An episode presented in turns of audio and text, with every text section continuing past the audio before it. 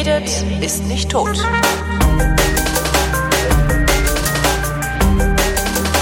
Willkommen zu einer neuen Ausgabe der Wissenschaft, in der Florian Freistetter und Holger Klein über Wissenschaft reden. Hallo Florian Freistetter. Hallo Holger Klein. Ähm, was gibt's Neues im Weltall?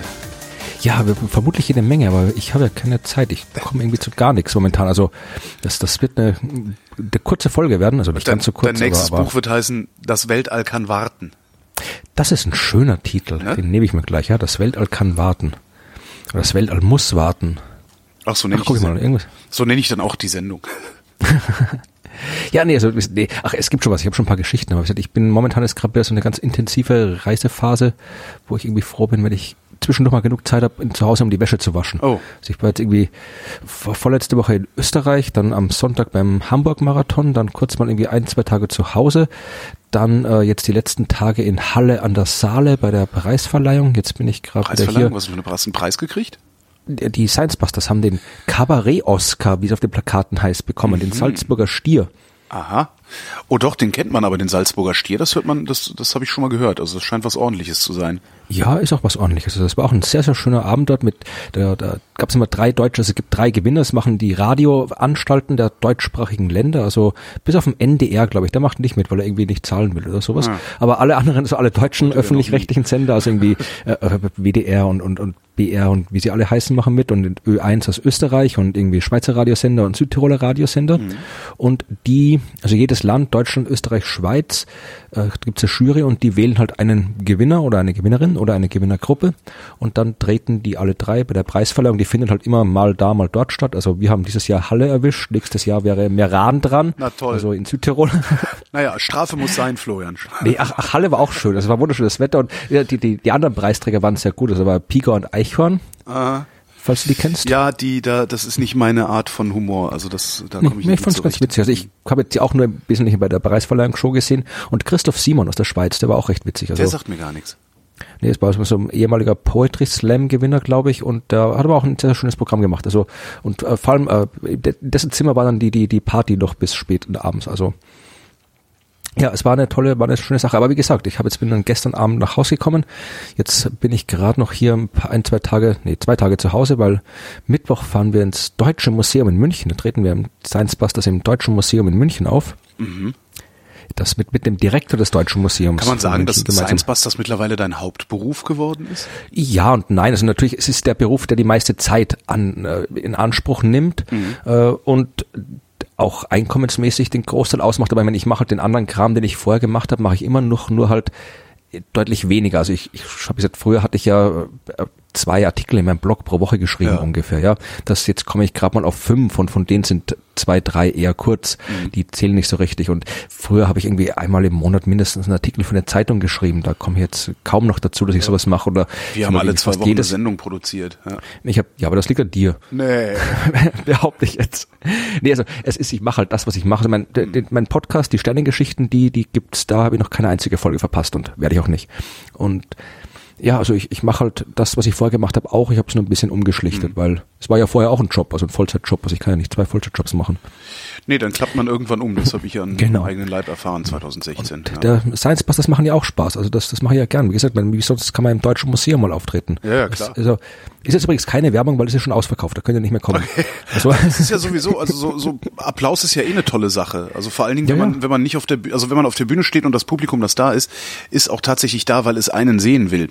Das ist ja immer noch mal toll. Also ich bin es ja eher gewohnt, äh, auf Bühnen zu stehen, wo ich irgendetwas moderiere, was die Leute eigentlich sehen wollen, so dass ich auch jetzt gerne mal gehen kann. Moderation ist, Moderation ist schwierig. Ja, aber, genau. Ja, das habe ich einmal gemacht bis jetzt, aber nee, ist so schon, schon der Haupteck sein ist schon lustiger. Ja, ja, ja. Ähm, Und übrigens, äh, Podcasterinnen und Podcaster, äh, am, am 11. Mai, also eigentlich auch schon Freitag. Ist das schon Freitag? Das, Gott, das will äh, ist schon Heute Freitag. ist Montag, der 7. Mai, wo wir aufzeichnen. Ja. Am Freitag ist der Himmels 11. Willen, Mai, das stimmt. Im Himmel, es ist Freitag. Äh, Da, da, da treten wir in der, in der quasi der Podcast-Hauptstadt der Welt auf. In Nämlich- Berlin. nee, in, in, in. Graz. Graz. Dort, wo, ja, da, wo, wo äh, Auphonic herkommt. Nee, nicht Ah, Auphonic. oh, ja. Doch Auphonic. Doch, Auphonic, Oder? ja. Mhm. Ja. Und da gibt's sogar noch Karten. Da, da, spielen wir das erste Mal das Saisonfinale. Mal gucken, ob das ich wir das jedes Jahr im Sommer spielen. veröffentliche. Muss ich mir mal überlegen, ob ich da. Ja. Ja, das ist wunderbar. Also ich trinke Bier und der, der Kollege Professor wird verprügelt. Österreich halt. Ja. Im Sinne der Wissenschaft. Ja, also wie gesagt, also das, das nur jetzt irgendwie, warum ich halt hier keine, keine Zeit habe. Aber es gibt natürlich was im Universum. Du darfst dir aussuchen, was Moment, aus dem Universum du gerne. Äh, Maus hm? on Mars, nee, Maulwurf on Mars geschickt, ne? Was ja Insight. Äh, ja, das habe ich jetzt nicht äh, vorbereitet, Insight, aber es ist halt eine Mars-Mission der NASA, die vermutlich dorthin fliegt, um etwas herauszufinden. Kann ich dir jetzt als international anerkannter Experte hier bestätigen. Aber was sie genau herausfindet, müsste ich jetzt kurz einmal nachgucken. Ja, äh, nee, weiß ich gar nicht. Ich glaube, die bohren halt einfach nur da rein, um mal zu gucken, wie es drin dieser, aussieht. Diese, ne? diese Bohrmission. Ja, ja, diese Bohrmission. Aber es ist ja an der Stelle auch eher uninteressant. Also das Coole ist halt, dass, dass wir es rechtzeitig hochgeschafft haben, also dass, ne, der Start gut gelaufen ist. Und jetzt sind die ja eher Ja, tatsächlich, das ist die Bohrmission. Ja, die ist cool, habe ich sechs Monate oder neun Monate ist bis zum Mars, glaube ich. Ne? Das ist ein, ja so ein paar, man wird, glaube ich, hier, hier im November, glaube ich, soll die kommen, wenn ich mich jetzt erinnere. Die Bohrmission, die ist wirklich cool, da habe ich, glaube ich, auch schon mal früher was geschrieben, weil das ist halt nicht so wie bis jetzt die Bohrmissionen, die haben halt mal so ein bisschen im Boden gekratzt, kann ja. man sagen. Und hier Inside, der bohrt, wenn jetzt ist auch nicht irgendwie so, so Kilometer tief, dass die runterbohren, aber schon äh, ein größeres Stück. Ich habe die Zahl jetzt nicht im Kopf, wie weit die wirklich runterbohrt, aber schon, schon Meter, zwei Meter, vielleicht sogar mehr. Ich weiß ich jetzt wirklich nicht. Also habe ich jetzt nicht vorbereitet, wie gesagt, aber das wird auf jeden Fall, da, da ist das Wort bohren jetzt tatsächlich auch angebracht, würde ich sagen, ja. Okay, dann versuche ich nicht nochmal mit meinem eigenen Wissen zu glänzen. Was hast du denn mitgebracht? Nee, die glänze doch, wenn du was weißt über, über ich, ich die Mission. Keine Nee, über die Mission weiß ich gar nichts. Ich hatte die Hoffnung, dass du darüber was erzählst, weil ich nichts mitbekommen habe die letzten Tage. So, ja, dann weil, müssen wir, die, die ja, die ist ja noch unterwegs. Wenn da hier war ja Republika und ich habe irgendwie, weiß ich nicht, tagsüber gearbeitet und abends war ich betrunken. Also ich, Spätestens im November, wenn sie landet, können wir nochmal drüber reden. Ja, genau, das ist ja wesentlich, wesentlich sinnvoller.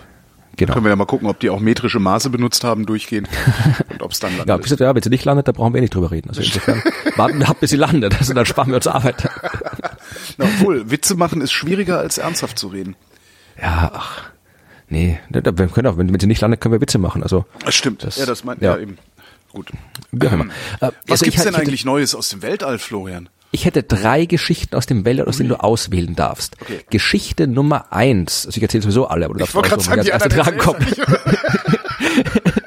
drankommen. Geschichte Nummer eins äh, hat damit zu tun, wie man mit dem Elektronenmikroskop herausfindet, äh, was, welche Planeten vor viereinhalb Milliarden Jahren existiert haben, aber heute nicht mehr existieren. Äh. Geschichte Nummer zwei hat mit äh, einem Weltraumteleskop zu tun, das einen kosmischen Diebstahl aufklärt. Ist es ein Weltraumelektronenmikroskop?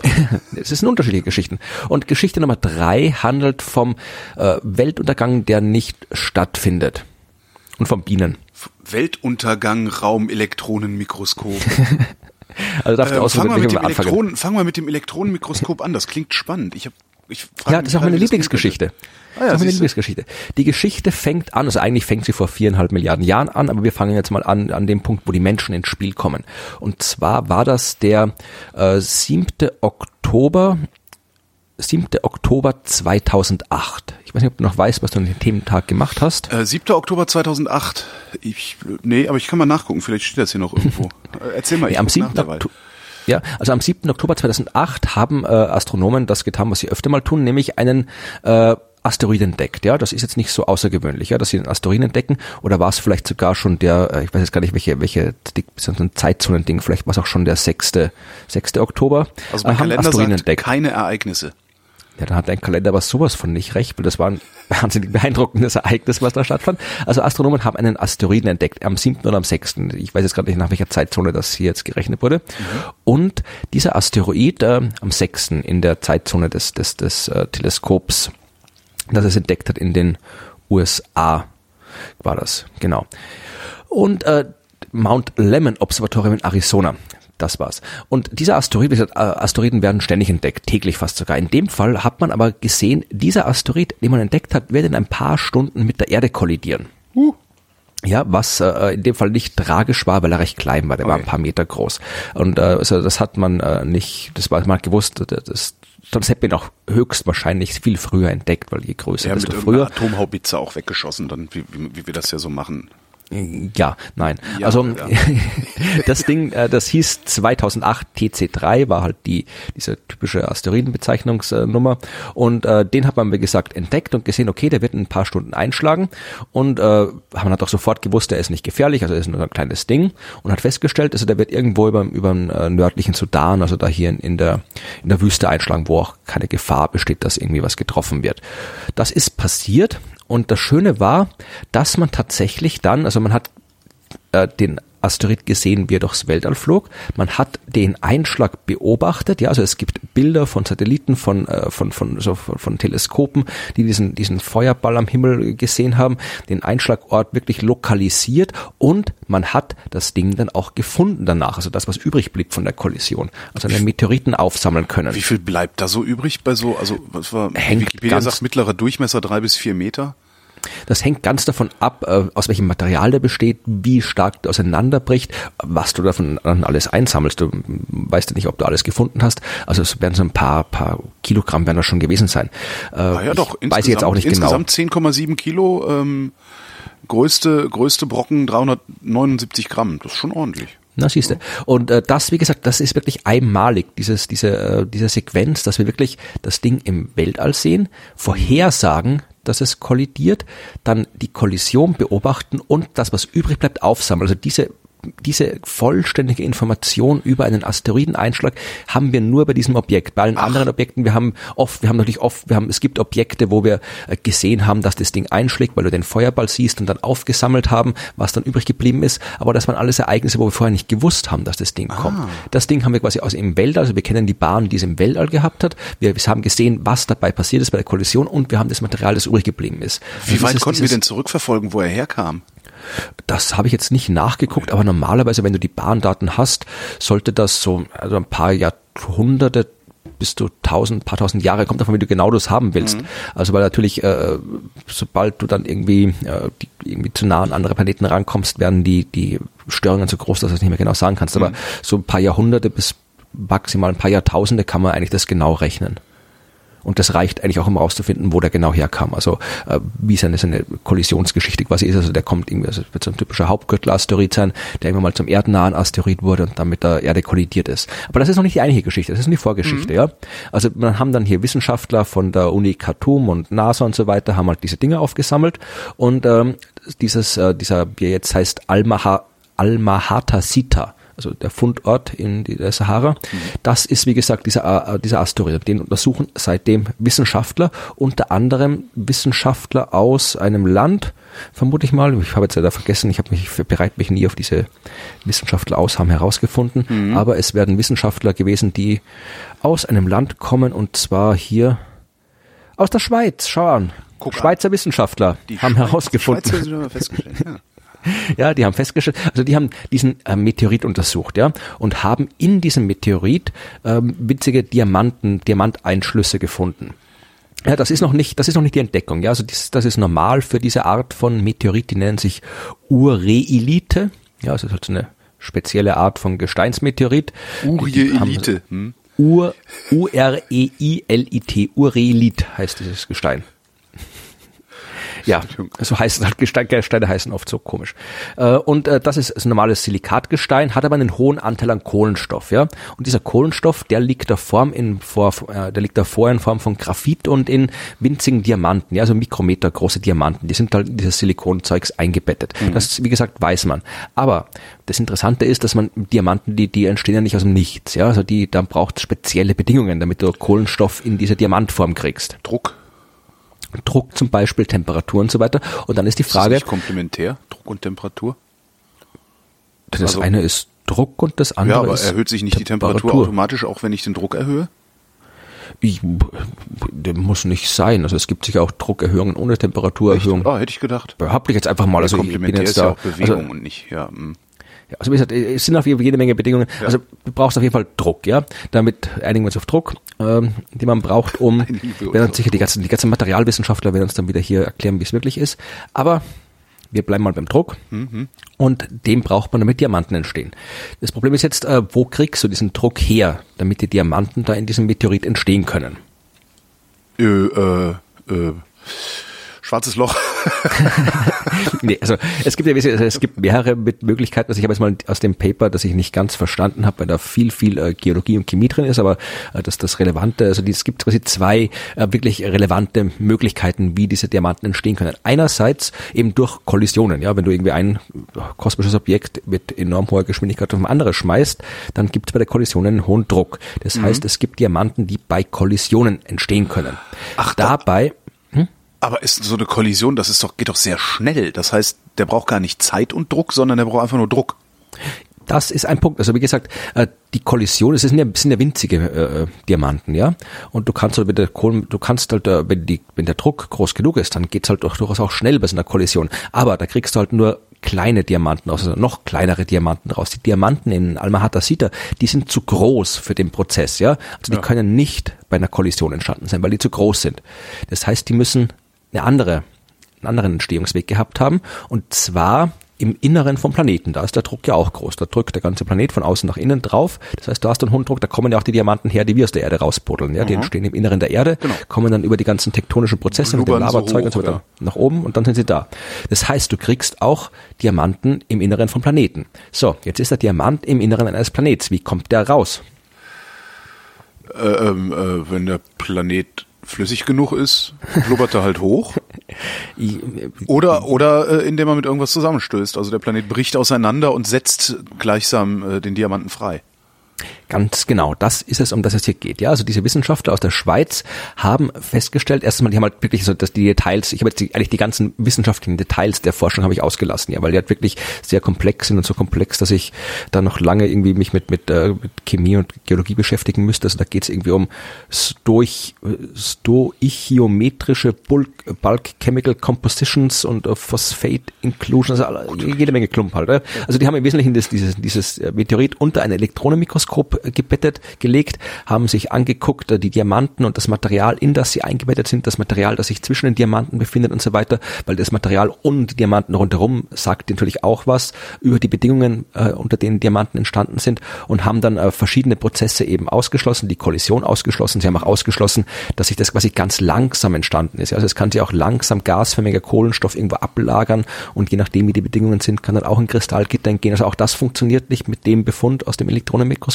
sondern sie haben herausgefunden, äh, diese Diamanten aus dem äh, Meteorit sind entstanden in einer Umgebung, wo für sehr lange Zeit ein Druck von mehr als 200.000 Bar geherrscht hat. 200.000 Meter unter ja. dem Meer.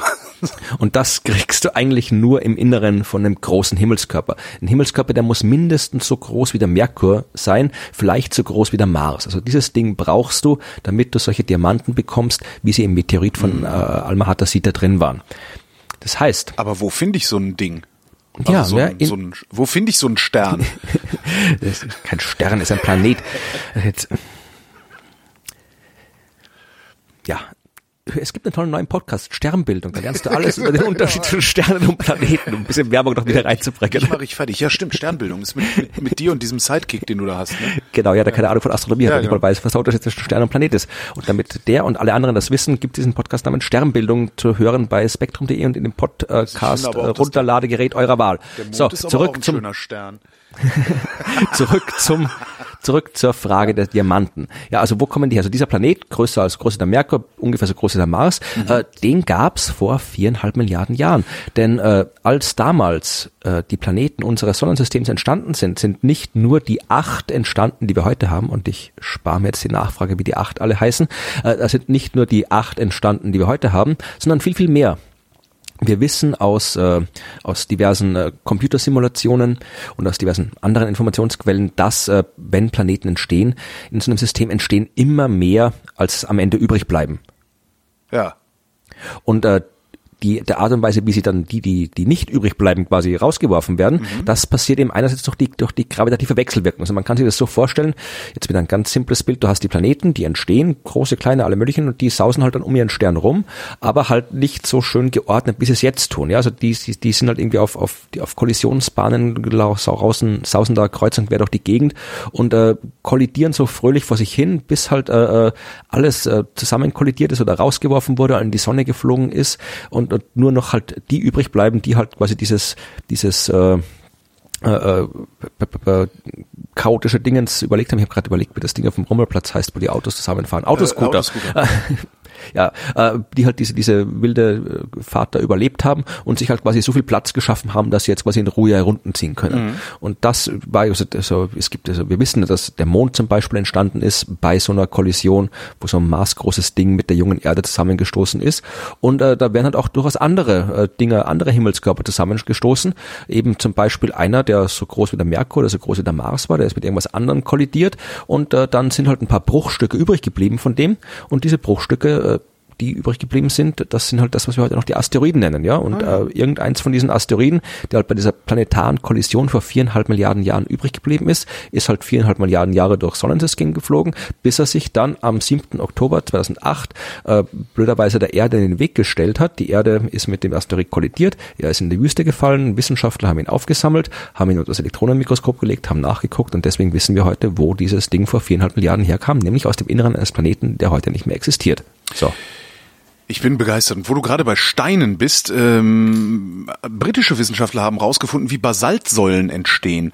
Ähm, kennst du diese sechseckigen Säulen? Ähm, also Gibt in, in Irland den Giant Causeway? Ja, äh, haben, wusste man das nicht schon länger? Ähm, na, sie, sie, haben, sie, sie sind davon ausgegangen, dass das so Spannungsrisse sind, ähm, ja, die bei Vulkanausbrüchen ja. irgendwie mit der Lava passieren. Und äh, haben jetzt mal aber zum ersten Mal nachgucken können, bei was für einer Temperatur, wie diese Spannungsrisse überhaupt auftreten und wie sie sich ausbreiten ähm, haben halt geguckt, so, Auftritt, wie heißt der Vulkan, der neulich explodiert? Eyjafjall, ne? Der Eyjafjaller Jökull oder wie Hawaii ist ja gerade einer explodiert. Bitte? In Hawaii, du meinst in ja, nee, nee, Hawaii. Nee, die, die ja. haben beim Eyjafjaller Jökull, äh, damals, als ja. wir dann also Flugverbote hatten und sowas, äh, geguckt. Der hat nämlich auch so Basaltsäulen, Basaltsäulen gebildet und das machen wohl nicht alle Vulkane, die aus, aus, ausbrechen. Davon haben sie sich von der Lava geholt, haben die knapp auf 1000, knapp 1000 Grad aufgeheizt und dann abkühlen lassen ähm, und haben festgestellt, dass das Zeug beim Abkühlen also schon aus, anfängt auszuhärten und dann mhm. bei so ungefähr 850 Grad so viel Spannung aufgebaut äh, hat, dass die Struktur komplett versagt hat und dann macht's halt Risse und noch mehr Spannungsabfall und dadurch bilden sich dann die Lücken zwischen diesen einzelnen Säulen. Ähm, Sie sagen, und das ist für Geologen bestimmt total klasse, ich kann da relativ wenig mit anfangen. Ich fand es nur so interessant, dass Sie jetzt sicher sein können, wie sowas passiert. Damit demonstrieren wir, dass die Trennung der Säulen im bereits erstarrten Zustand der Lava beginnt. Ja. Ich glaube, für Geologen Trennung. ist das ein total toller Satz. Die Trennung der Säulen im erstarrten Zustand der Lava. Die Trennung der Säulen. Ja, auch ein schöner Sendungstitel. Wirklich, das ist, das ist so ein, so, der gibt auch von, von Ken Follett, diese ganze Thriller, die Säulen der Erde und so weiter. Vielleicht passt das doch irgendwie. Okay, das war jetzt meine eher uninteressante Geschichte aus, aus Steinen. Ähm, ach, schon interessant fand ich gar nicht. Ich dachte, wie gesagt, äh, dass das, schon geklärt ist, aber anscheinend war es noch nicht geklärt. Das meiste ist, Schön, ja, das meiste ist ja noch nicht geklärt von all den Sachen, von denen wir denken, das sei geklärt. Ja, jetzt haben wir wieder aber eine Möglichkeit, etwas zu klären, nämlich es geht um Supernova-Explosionen und Diebstahl auf planetarer Ebene. Äh, es geht um Wissenschaftler aus äh, Australien in diesem Fall hm. und äh, um die Frage, von Supernova-Explosionen. Weißt du, wie Supernova-Explosionen funktionieren? Äh, Stern kollabiert irgendwann, bis er. Oh, war ja. ne, warte also mal. gibt's der, das ist ja eine Explosion. Ähm, ich, ich, ich krieg's nicht mehr zusammen, obwohl du es, äh, glaube ich, mal in dem berühmten Podcast Sternbildung äh, sogar schon erklärt hast, ne? Also es gibt im Wesentlichen zwei äh, Mechanismen. Also es gibt thermonukleare Supernovae mhm. und es gibt äh, Kernkollaps-Supernovae. Genau. Also die thermonuklearen, so. Die thermonuklearen, das sind die, die man oft hört, also das sind die, die, es sind alle Supernova interessant, aber das sind die, wo man zum Beispiel hier die Expansion des Universums messen kann mhm. und die, wo, wo man die, wie man auf die dunkle Energie gekommen ist und so weiter, weil das die nach sehr äh, exakten Gesetzmäßigkeiten ablaufen. Also die Thermonuklearen kriegt man, wenn du einen Doppelstern hast und äh, einer von den beiden Sternen äh, wird quasi, der bläht sich auf. Du hast dann äh, äh nur noch einen, einen, einen weißen Zwerg quasi übrig, also noch keine Supernova. Du hast einen weißen Zwerg übrig, wo keine Fusion mehr macht und dann fliegt von dem anderen Stern immer wieder Material auf den weißen Zwerg, bis der weiße Zwerg wieder genug Masse angesammelt hat, um dann eben äh, instabil zu werden und zur Supernova wird, ganz vereinfacht gesagt. Ja. Und das passiert eben immer bei dem gleichen Wert der Masse des weißen Zwergs. Also du kannst genau sagen, als dieser weiße Zwerg explodiert ist, hat er die Masse, deswegen muss er genauso hell sein mhm. und kannst dann eben aus der, weil du weißt, wie hell das Ding sein muss, aus dem, wie es tatsächlich erscheint, wie hell es ist, kannst du sofort herausfinden, wie weit entfernt es ist. Also das sind diese Supernova vom Typ 1a, wie die heißen, thermonukleare 1A Supernova. Supernova. Gerne ja, wieder. Uns geht es jetzt aber um Supernova 2b das sind andere, also diese, diese Klassifikation von Supernova, das ist wieder so ein typisches Ding von Astronomen, wo sie mal irgendwas klassifizieren und eigentlich später rausfällt, dass es dann, also in dem Fall, es gibt Supernova Typ 1 und Typ 2 und Typ mhm. 1 und 2, also Typ 1 teilst du in Teil 1a, 1b, 1c und äh, seltsamerweise Typ 2 Supernova teilst du in Supernova 2b, 2l mhm. und 2p. Kann, könnte man das zusammenfassen unter Sterndiabetes? nee, also es geht, im Wesentlichen geht es darum, also dass Hepatitis, die, die, Sternhepatitis?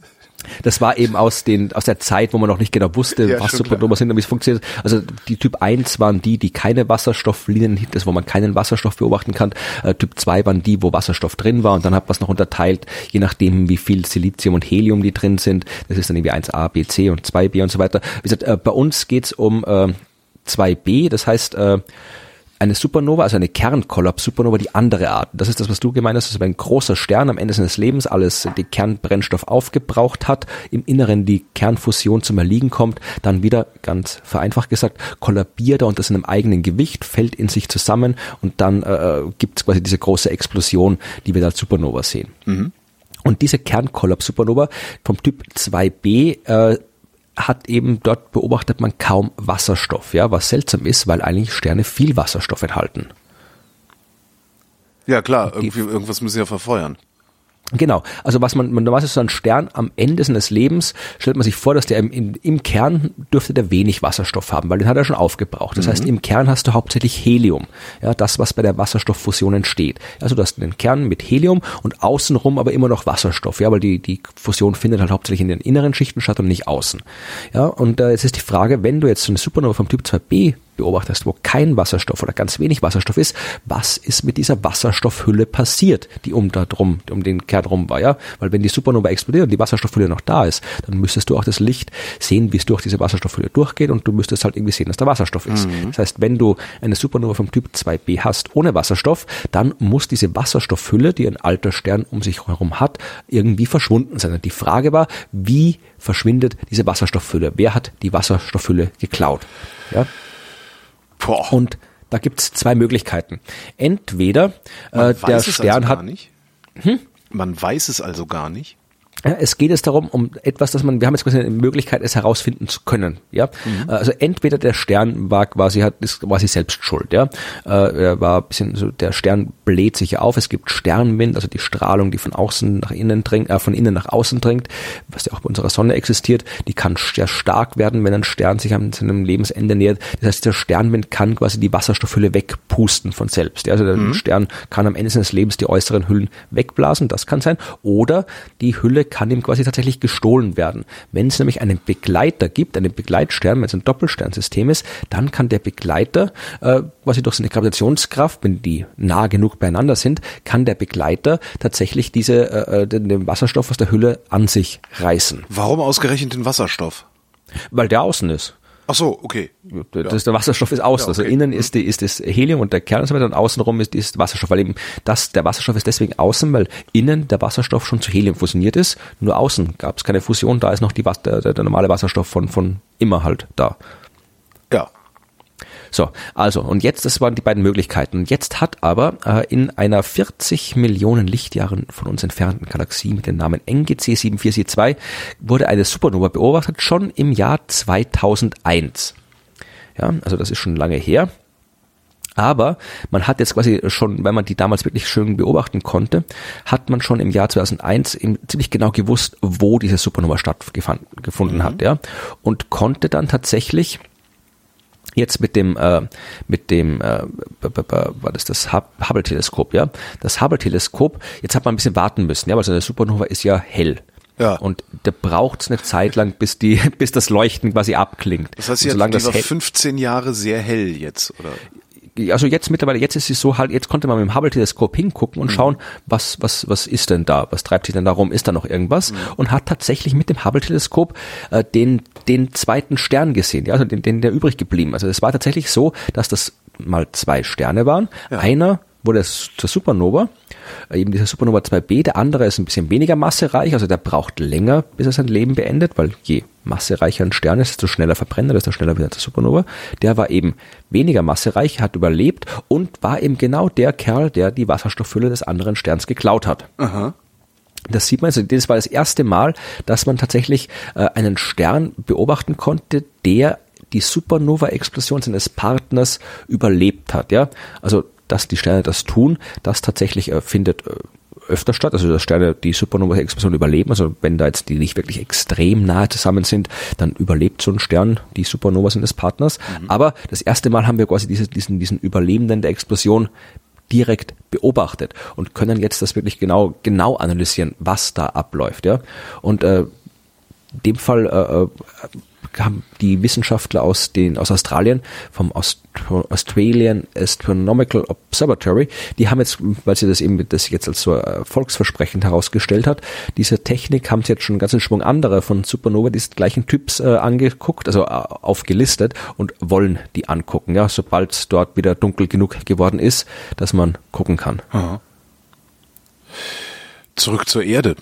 Isländische, isländische Wissenschaftler haben festgestellt, dass der Polsprung vermutlich ausbleiben wird ist ja, ne, der, der Polsprung, was die Esoteriker, die flippen aus, die müssen jetzt sehr tapfer sein, der Polsprung bleibt aus.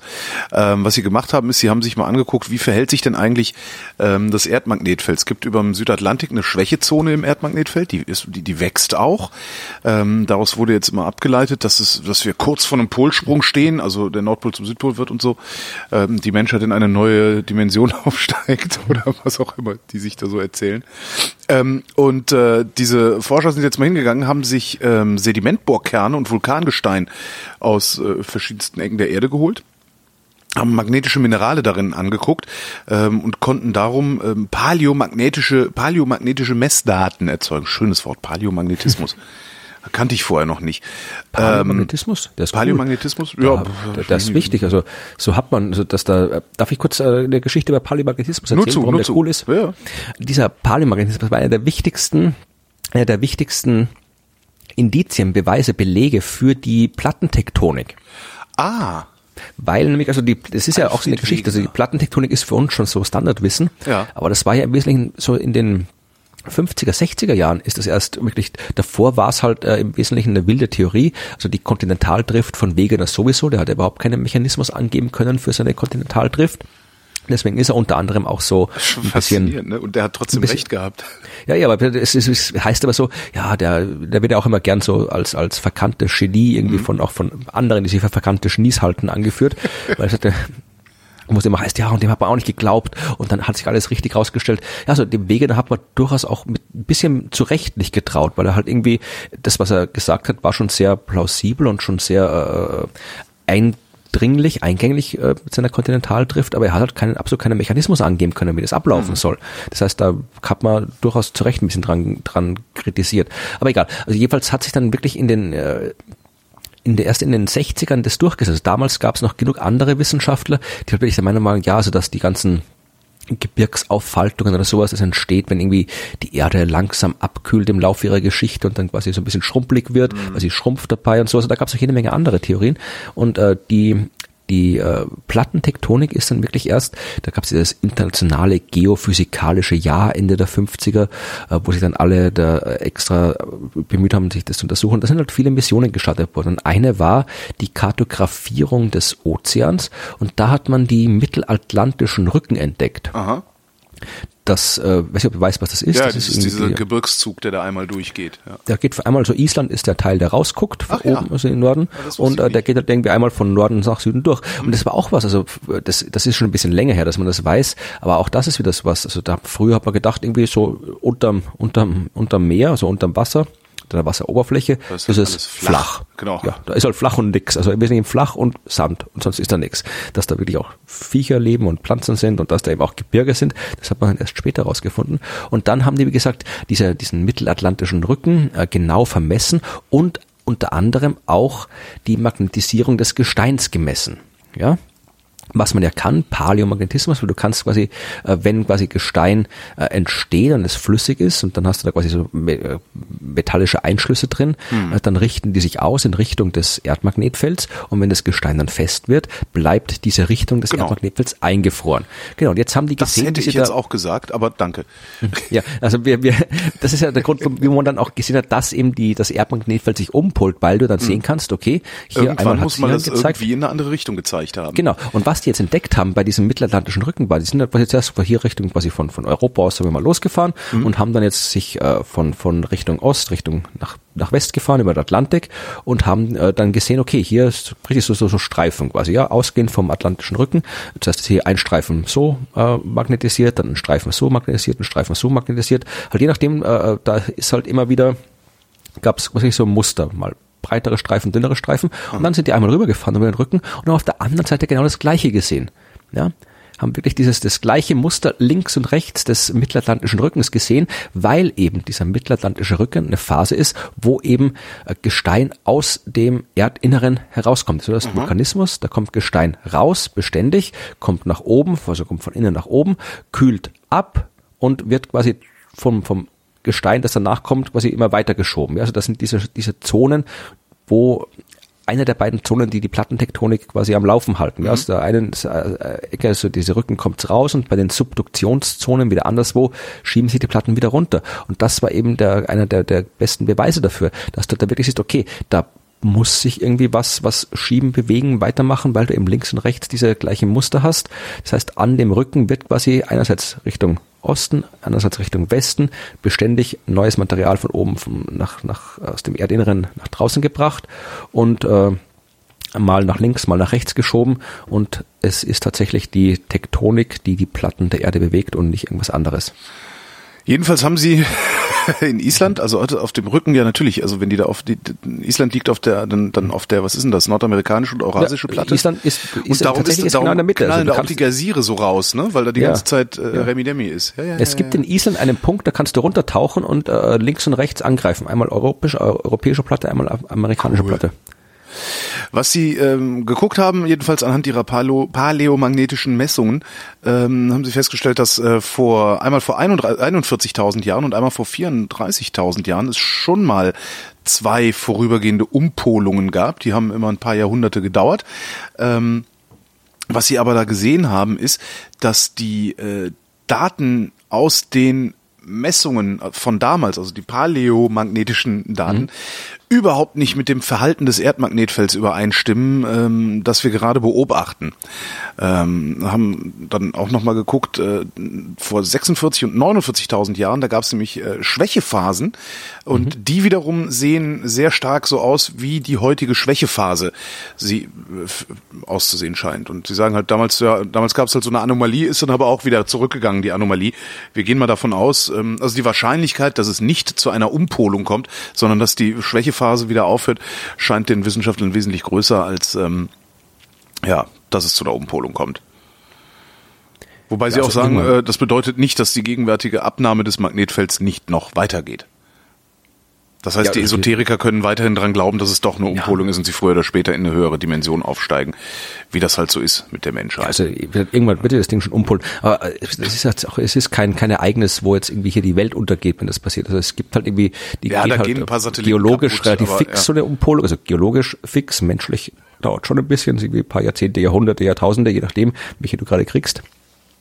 Und äh, dann wird halt das Magnetfeld ein bisschen schwächer, äh, dann wird es wieder stärker und du hast halt eine Zeit lang zwischen diesen 100 Jahren, da kriegen halt alle viel öfter Krebs als sonst. Aber ansonsten, wir, wir haben jetzt kein, kein, kein äh, so, so rappelt jetzt Hollywood Gebälk, meinst du? Ja. ja, das nicht. Also es ist nicht so wie hier bei, so wie es dann bei bei äh, diesem grauenhaften 2012 äh, Kino-Hollywood-Film, Roland Emmerich oh ja, Film war, war wo dann wirklich irgendwie hier, wo dann der, wo sich da wirklich die, die ganze Erdplatte quasi umgekippt ist und dann hier irgendwie der Pol ganz woanders war und also das, das ist was anderes. Ja. ja darum geht's nicht. Mann, war das ein schlechter Film auch. Ja, das stimmt. Furchtbar. So, nachdem du jetzt meine dritte Geschichte schon vorweggenommen hast, weil die wollte ich auch erzählen. Das über mit die Polsprung? Oh, ja. Pardon. Habe ich jetzt äh, noch, noch zwei Geschichten über Tiere. Tiere auch nicht schlecht. Ich habe noch ein bisschen was anderes. Ich habe was mit Kopfschmerzen, Frühstücken, Stammzellen und Längengraden. Ja, ich habe einmal Tiere im Wasser und einmal äh, nochmal Tiere im Wasser. Einmal ganz kleine Tiere, die man nicht sehen kann. Fangen, fangen wir doch mit Tieren Tiere, im die Wasser man essen an. kann. Also kleine Tiere im Wasser, die man nicht sehen kann, Urzeitkrebse. Nein, Yps, Rotifera. Rotifera. Rotifera. Ist das nicht ein. Moderator von FM4? Ja, ich glaube, der hat sich nach diesen Rädertierchen benannt, ja. Tatsächlich? Also weiß ich nicht. Ich, ist es, also ich glaube nicht, dass das Wort Rotifera oder oder vielleicht ist es ein anderer. Ich, Äh, Robert Rotifer, Robert Rotifer. Ich weiß nicht, wo man es wo man's hat- betont, aber ja. ja, ich Naja. guck mal hier, ob es da irgendwie. Es gibt, also wenn ich jetzt hier bei, Wiki, äh, bei Google eingebe, kriege ich Ja. nur die Viecher raus. Nicht, dass bei dem Mann hier eine, eine Red Bärtierchen, äh, der heißt Robert, äh, der heißt nur so. Äh, Der- der, also das ist- der, der, ja. die, die, die Rotifera. Also ich habe noch ein A hinten dran, die Okay. Tiere. Und der Robert Rotifer ist der ohne A hinten dran, der FM4-Moderator. Ja. ja. Also, diese Rädertierchen, ja, da, da gibt's jede Menge von denen. Also das sind wirklich Tierchen, ja. Also das sind keine, keine Einzel oder sowas, sondern vielzellige Tierchen. Zwar sehr klein, ja, also kleiner als ein Millimeter, aber tatsächlich Tierchen. Also wirklich, es gibt ja viele so winzige Winzdinger, die Tierchen heißen, irgendwie Augentierchen, Wimperntierchen und so ein Kram, aber die keine Tierchen sind, sondern eben Einzeller sind, aber die Rädertierchen sind Tierchen. Kleine Tierchen leben überall, also überall dort, wo es feucht ist, ja, im Meer, im See, im Fluss, aber du kannst ja auch irgendwie kannst ein Stück feuchte Erde aus dem Boden kramen und hast die da auch drin. Ja, also die sind überall und äh, wie alle Tiere, hm, was die machen die das, was Tiere machen müssen, um sich äh, fortzupflanzen, nämlich äh, Sex. Ja, also sexuelle Fortpflanzung gibt's auch bei Rädertierchen, bis auf die Gruppe der Bdelloida. Ja, Die haben keinen Sex. Das ist äh, eine, eine Untergruppe von Rädertieren. Da gibt es 300 verschiedene Deloide-Arten. Die haben keinen Sex, zumindest, äh, sie pflanzen sich zumindest nicht sexuell fort. Ob sie Sex haben, kann ich jetzt nicht sagen. Aber sie pflanzen sich nicht sexuell fort, weil das ausschließlich Weibchen sind. Also die komplette Art besteht nur aus Frauen. Ja, aber wenn die sich nicht fortpflanzen, wie überlebt denn dann die Art? Ja, das ist die Frage, so. die, äh, die unbeantwortet äh, war. Ja, äh, Immer wenn die geguckt haben, gab's nur, Ma- nur, nur Mädchen. So, äh, genau, ja, also, und das ist irgendwie seit, seit also man gibt's ja auch fossil die Dinger, äh, also man weiß, die sind wirklich seit, seit Millionen von Jahren. Da, Ja. Das sind ausschließlich nur Frauen.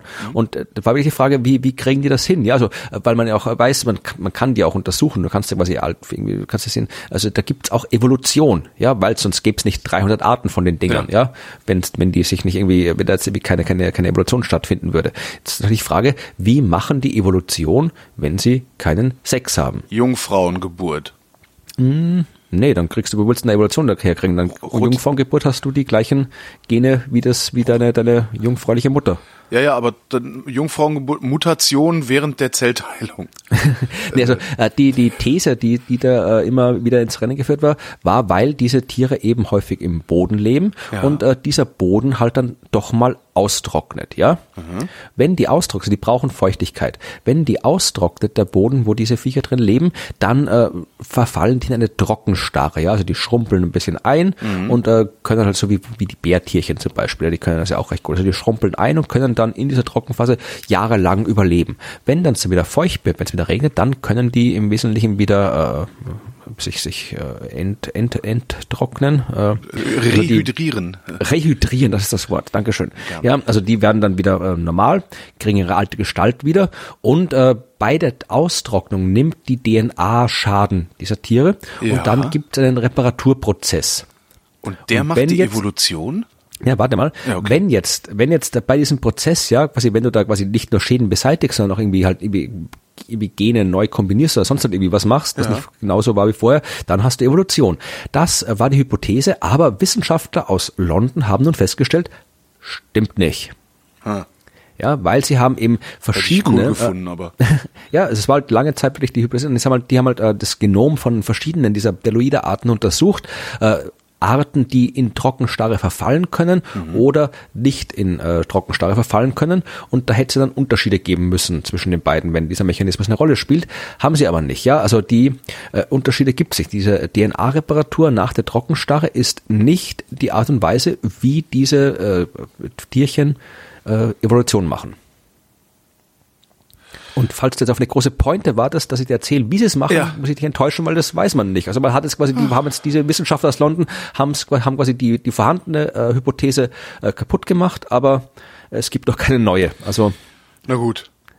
Aber ich hätte also Sie haben schon, es gibt es gibt eine Hypothese, also das äh, horizontaler Gentransfer, ja, also dass du Okay. irgendwie äh, Gene von anderen Spezies irgendwie aufnimmst, äh, also von von äh, es gibt äh, Gene von, man weiß, dass die Gene von Pilzen, Pflanzen, Bakterien und so weiter irgendwie in sich drin haben, aber man hat absolut keine Ahnung, wie, wann und warum diese Tierchen diese Gene einbauen. Ja, also das, äh, äh, das ist eine der möglichen Überlebenshypothesen und die andere, dass sie vielleicht doch irgendwie Sex hinbekommen, ja. Äh, aber, halt, aber das aber das halt so intim machen im Gegensatz zu uns Menschen, dass also die reden halt nicht den ganzen Tag drüber. Wahrscheinlich, ja. Oder dass irgendwie die, keine Ahnung, dass die Männchen irgendwo verschwinden oder sonst irgendwas. Also es gibt halt, man hat quasi jetzt gesagt, eine, eine schöne Hypothese kaputt gemacht und äh, von den neuen Hypothesen weiß man noch nicht, welche richtig ist. So einer der Hauptgründe, keinen Sex zu haben, lautet Äh, Migräne. Kopfschmerz. So. das ich einer der Hauptgründe oder war das jetzt wieder eine blöde Einleitung? Das wäre jetzt eine blöde Einleitung. Was ganz spannend ist, ähm, die WHO, die Weltgesundheitsorganisation, sagt, Migräne steht an sechster Stelle der am schwersten beeinträchtigenden Erkrankungen des Menschen. Ähm, ich weiß nicht, hast du das schon mal gehabt, einen Migräneanfall? Ich weiß, ich habe öfter mal Kopfweh, aber jetzt, wie Also so das ist Migräne Kopfweh. kann ich jetzt. Ich hatte mal Kopfweh, ich hatte das zweimal in meinem Leben. Das war Kopfweh so extrem, dass Mondlicht Schmerzen erzeugt hat. Also, Nee, also wenn ich wirklich extreme Kopfschmerzen hatte, dann, dann meistens weiß ich, wo sie herkommen. Also weil ich Ja. irgendwie gesoffen habe am Tag davor oder sonst irgendwas. Also dann, äh, aber so im normalen, normalen Umgang habe ich ganz selten mal irgendwie so richtig Kopfschmerzen, aber jetzt nicht so extrem. Also werde ich vermutlich keine Migräne gehabt Ganz haben. spannend an der Migräne ist, dass äh, 5%, nur 5% äh, der Menschen mit nigerianischen Vorfahren ähm, eine Genvariante haben, die der Migräne zugeordnet wird, aber 88% der Menschen mit finnischer Abstammung. Also es gibt eine Genvariante, die mit Migräne zu tun zu haben scheint und deutsche Wissenschaftler haben jetzt festgestellt, dass ähm, diese genetische Variante außerdem ähm, eine Rolle spielt bei der Anpassung an kälteres Klima. Und daraus leiten sie ab, dass äh, als, als unsere Vorfahren halt äh, nach Norden gewandert sind, also vom afrikanischen Kontinent nach Norden gewandert sind ähm, und ja, da gesiedelt haben, wo es kalt ist, also da, wo wir Bescheuerten den ganzen Tag so rumwohnen, außer die drei Monate im Sommer, ähm, hatten die halt dieses Gen, äh, das hat sich an die Wetterbedingungen anpassen und da, damit konnten sie sich an die Wetterbedingungen anpassen, haben aber gleichzeitig auch Kopfweh gekriegt. Ja, das heißt, es gibt noch einen Grund weniger nördlich der Alpen zu wohnen. Ja, das, es gibt's nicht schon genug. Die, das ja eben, also die Liste wird immer länger. Gründe, Gründe nicht nördlich der Alpen wohnen zu wollen. Es ist wirklich, also ja. Äh, willst du noch eine? Ich habe nur noch eine Geschichte über so. Tiere, die man essen kann. Über Tiere, die man essen kann. Oh, dann, ich habe noch was sehr Spannendes. Ähm, und zwar ähm, gibt es, äh, also ähm, äh, es gibt äh, in den USA verläuft der hundertste Meridian. Meridian, Längengrad, kann man nicht oft genug sagen. Ne? Also von oben nach unten, Nord, Süd, Also einer- Längengrad. Einer der beiden Hundertsten. Einer der, will. wenn man so will, genau. Ähm, der Nullte läuft durch Greenwich in, in, London, beziehungsweise in der Nähe von London. Jedenfalls läuft der 100, äh, der 100. Längengrad ähm, im Nord-Süd durch die USA und teilt das Land in genau zwei Hälften. Und ja, zwar, genau werden es nicht sein. naja, äh, schon, also aber es sind, es sind zwei sehr eindeutige, das meine ich so, also zwei sehr äh, eindeutige Hälften. Äh, und zwar im Westen ist es extrem trocken und im Osten ist es feucht. Ähm, das ist halt also eine, eine, eine geografische Linie, die, die mehr oder willkürlich, mehr oder weniger willkürlich dahin gekommen ist. Aber es ist halt auch tatsächlich eine, eine Vegetationsgrenze und natürlich auch eine ideelle Grenze. Also weil ähm, östlich davon wächst viel Mais, westlich davon wächst viel Weizen, also trockenresistenter Weizen. Ähm, östlich äh, dieses hundertsten Meridians siedeln sehr viele Menschen, westlich nicht und so weiter. Also gibt's gibt's irre Trennungen und so. Und ähm, jetzt haben sich äh, US-Forscher mal angeguckt, wie verhält sich das denn eigentlich hier alles? Ne? Wir uns, erzählen uns immer einen vom hundertsten Meridian, ähm, haben nachgeschaut und stellen fest, der äh, hundertste Meridi- Meridian ist um 200 Kilometer gewandert und ist jetzt dichter am 98. Längengrad. Das, Nee, nee, nee, nee, nee. ja, ja, ja. Das heißt, also ne, der ideelle hundertste Meridian. Wollte ich gerade sagen, ist nicht, dass ihr was Das heißt, die, Trockenzone wandert Richtung äh, Osten in den USA. Gut, ja, das glaube ich dir. Aber dass die, die Meridianen, die sind da, wo sie sind. Ja. Die gehen auch nicht weg. Ja, also ja, aber ja. Es ist, Ja, die, diese Trockenzone, alles die Trockenzone wandert halt, das heißt, irgendwann ja. müssen die Amerikaner vom 98. Meridian reden und das klingt halt total scheiße. Ja, das ist aber deren Problem. Das stimmt, Also das ist deren Problem. Hätten ja einen anderen Präsidenten wählen können, dann wäre es vielleicht gar nicht erst so weit gekommen. Ne? Ja, da müssen halt dann die, die, das halt den Nullmeridian halt Ja. da hinschieben. Müssen sie England angreifen. genau. Die holen sie, genau. Das ist es. Wenn die Briten aus der EU raus sind, können die sich eh nicht mehr wehren. Dann können die Amerikaner denen den Nullmeridian wegnehmen und dann schieben die halt wild rum, wie sie lustig sind. Oder die Franzosen, die wollten ja, die wollten ja schon damals nicht den, den Nullmeridian in Greenwich haben, sondern die wollten ihren eigenen in Paris haben. Den sie, der ist ja immer noch in Paris markiert überall. Ja, Und Franzosen vielleicht, die, halt, ne? vielleicht äh, führen die dann wieder irgendwie zurück ein. Wenn mit Franzosen, Drum, drum hat sich Trump auch mit Macron so gut verstanden. Die planen das schon. die planen da ein Ding. Ja. Ja, Weiß Theresa May das? Keine Ahnung. Vielleicht aber auch nicht. jetzt vielleicht, ja. Genau. Vielleicht ist das aber auch alles nur ein völliger Wahnsinn, denn deutsche Wissenschaftler haben festgestellt, wie Psychosen entstehen. Ui. Ja, Ja? so wie jetzt gerade wirklich, ja. Genau. Bisher haben wir ja, also was wir wussten ist, äh, irgendwie ist äh, dieser Botenstoff das, das Dopamin. Ähm, Irgendwas ist im Dopaminhaushalt äh, im Gehirn nicht in Ordnung. Ähm, aber was sie jetzt gefunden haben, ist, dass ähm, sie haben also Ratten mit ich weiß nicht, wie man sowas wirklich macht im Labor, aber sie haben Ratten halt irgendwie Dopamin rumgefuscht, sodass die Ratten dann irgendwie psychoseähnliche Symptome gezeigt haben und haben festgestellt, dass noch ein Rezeptor, und da musst du jetzt, isst du gerne Chinesisch? Ich, esse jetzt nicht so dringend, aber ich esse schon, ja. Also dass noch ein Rezeptor mit äh, der Entstehung von Psychosen zu tun und zwar ist das der Glutamatrezeptor. Okay, aber das ist ja mit dem Glutamat und China, das ist, kann man alles in unseren Science Buster Shows übrigens rausfinden, wie das wirklich funktioniert. Unter anderem in München, wo es keine Naja, Karten mehr gibt. ne, es gibt doch dieses Glutamat-Syndrom. ja, das gibt's aber eigentlich nicht. Ja, ich sagte, vielleicht ja doch, weil die Leute eine Psychose bekommen von dem Glutamat, weil der Glutamatrezeptor nicht in Ordnung ist. Ich glaube, wir sind da einer riesen Sache auf der Spur.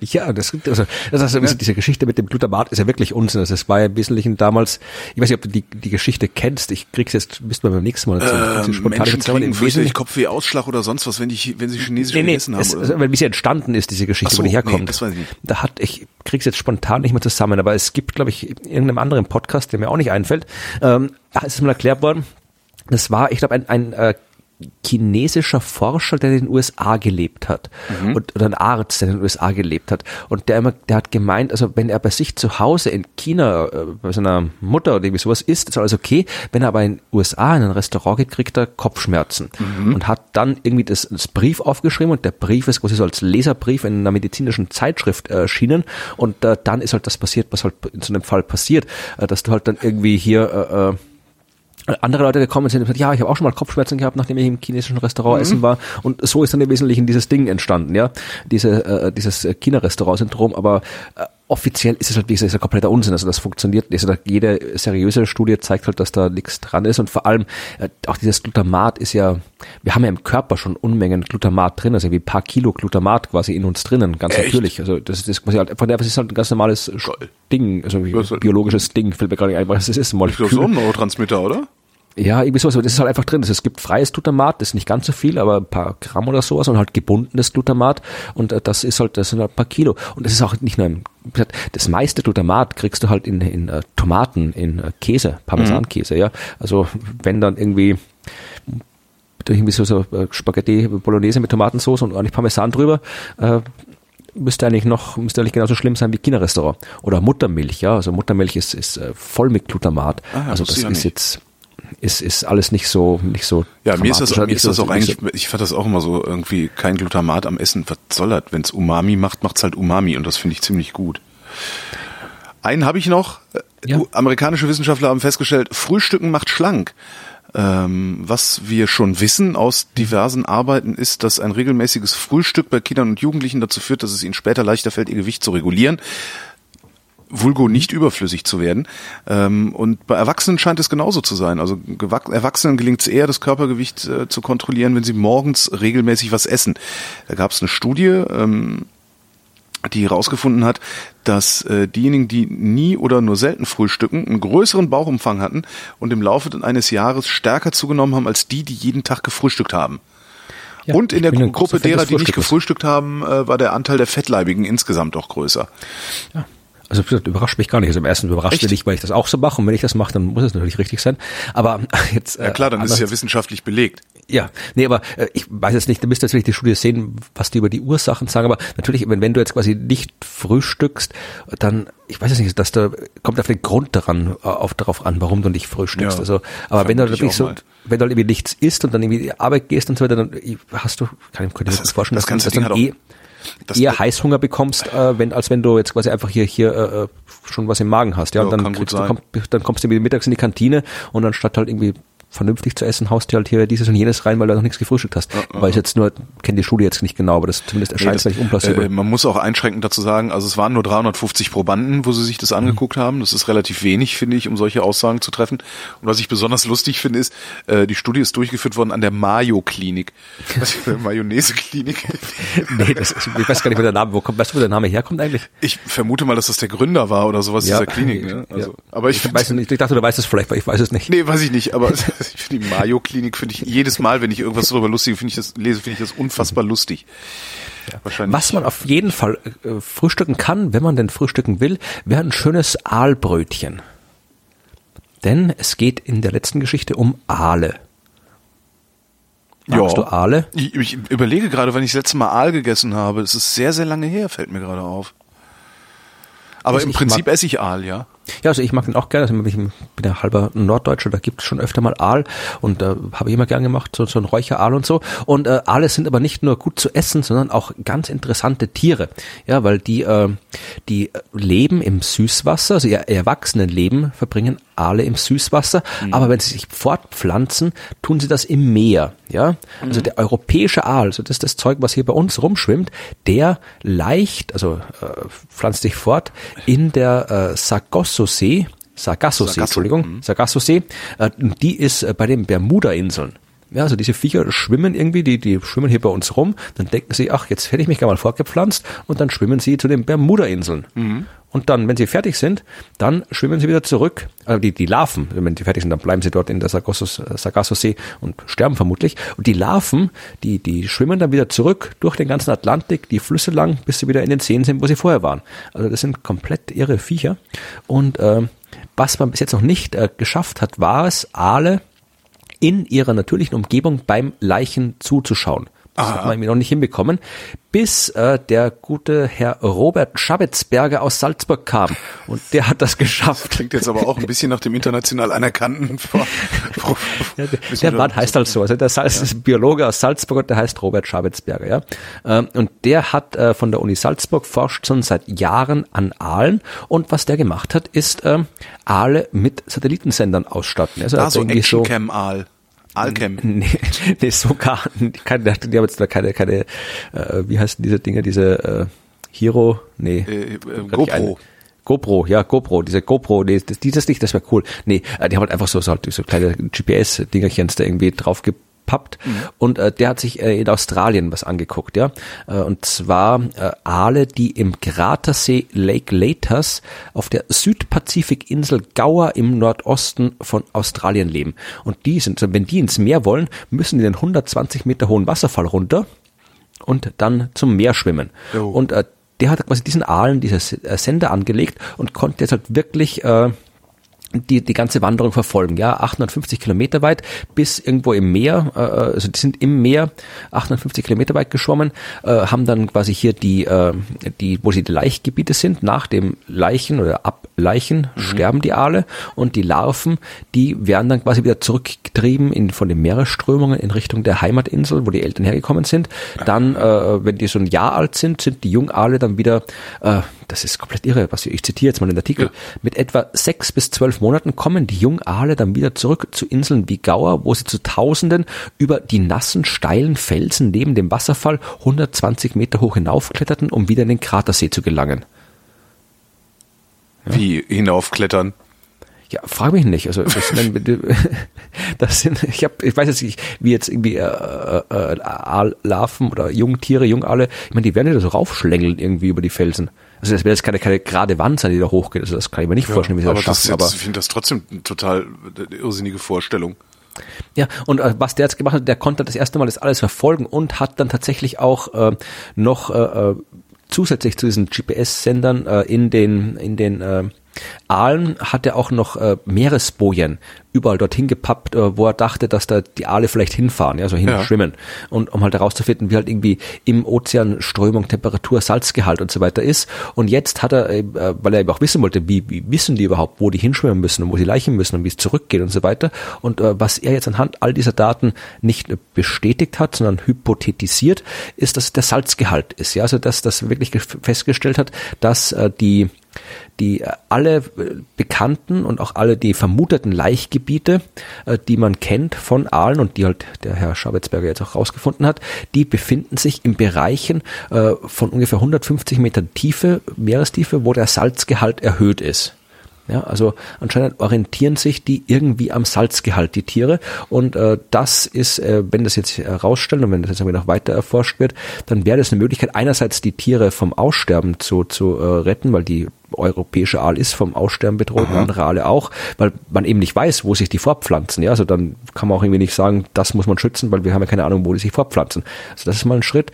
Und äh, man kann es auch nicht irgendwie im Labor, also im, im Künstler, also in, in, Gefangenschaft quasi, kriegst du den kompletten Zyklus auch nicht hin. Das heißt, du kannst die auch nicht, auch nicht züchten, diese, diese äh, Aale. Also vielleicht sollte man doch nicht so viel Aalbrötchen essen. Ich finde das so total faszinierend. Sind. Also das, das würde ja bedeuten, also könnte man sie dann auch mit Salzgehalt locken, sozusagen? Das ist also, alles, wie gesagt, weiß man alles ja. noch nicht. Aber äh, da, man wird es hoffentlich rausfinden. Also es, es jetzt, wo man das weiß, also dass, das, dass man die hier so so verfolgen kann und dass es ihm lohnt, da diese ganzen Bojen und Satellitendinger irgendwie dran zu tun und dann eben auch wirklich die die jetzt weiß man halt wirklich, wo die genau sich äh, wo die genau sich fortpflanzen. Dann kann man das wirklich auch mal, dann muss man nicht warten, bis die Aale kommen. Dann kann man es mal irgendwie ohne Aale irgendwie erforschen, was da abgeht. Und äh, dann kriegt man vielleicht irgendwie raus, wie die das machen und warum die das machen und was man ich machen kann, ja damit sie es weitermachen können. Ich habe ja noch eine Dose eingelegten Aal hier. Ja, dann schmeißt du mal ins Meer, wo er hinschwimmt. Ich weiß nur nicht, wie heißt denn die? Da ist irgendeine Jahreszahl. 1942 heißt der, genau. 1942 pikant eingelegter Aal ist das. Ich habe mich noch nicht getraut, das aufzumachen. aber versuchen kann man es ja mal. Aber heute Abend gibt's dann eher Curry bei uns. Aal-Curry. Gibt's das? Bestimmt, aber Fisch ist immer so ein bisschen schwierig in so ein Curry zu verkochen, weil Curry ja doch recht intensiv schmeckt. Da muss man vorsichtig sein. Also kannst du nicht alles verbraten. Haha, braten. so, jetzt habe ich Hunger. Das war die Wissenschaft. Ähm, Florian Freistetter, vielen Dank. Holger Klein, ebenfalls vielen Dank. Hörerschaft, danke für die Aufmerksamkeit.